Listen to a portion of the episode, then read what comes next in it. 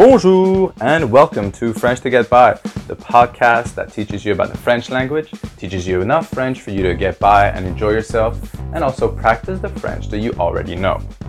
My name is Kevin Cabrera and I'm a French and English teacher at Emmy Education in Hong Kong. Are you ready to start? Allons-y! And on today's episode, we'll be learning how to tell people how sad you are. Because people always ask you, How are you doing? And we just say, Yeah, ça va, ça va bien. We don't really tell them. And the fun thing that I like to do is to tell people I'm feeling miserable and see their reaction.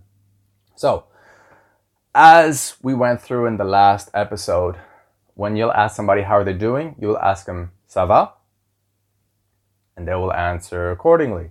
So now you will tell them that it's not going well at all. You will say, Ça va pas bien du tout. Ça va pas bien du tout.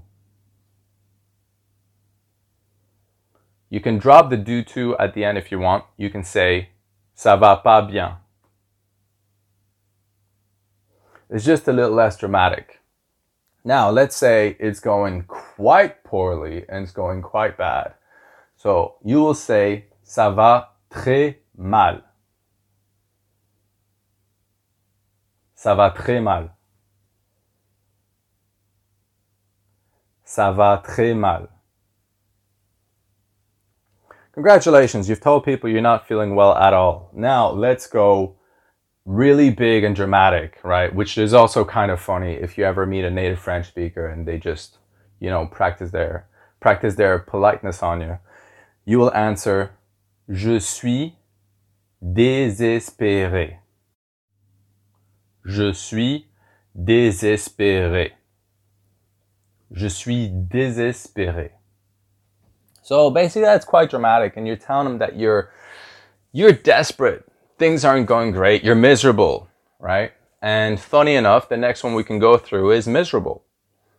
Je suis misérable. Je suis misérable.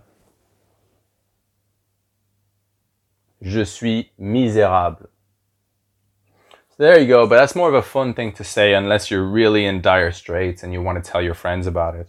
So, a quick recap People ask you ça va, you can say ça va pas bien or ça va pas bien du tout.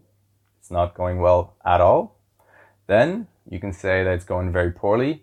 Ça va très mal. Ça va très mal. And then to really have fun with it, you can tell them je suis désespéré. Or you can say je suis misérable. There you have it, how to tell people how uh, bad you're feeling in French. So until next time, remember to practice, practice, practice. And I'll see you next time. Au revoir. Book your next class with Emmy Education through our website, emmyeducationhk.com, or visit one of our centers in Wan Chai, Mongkok, and Kowloon City.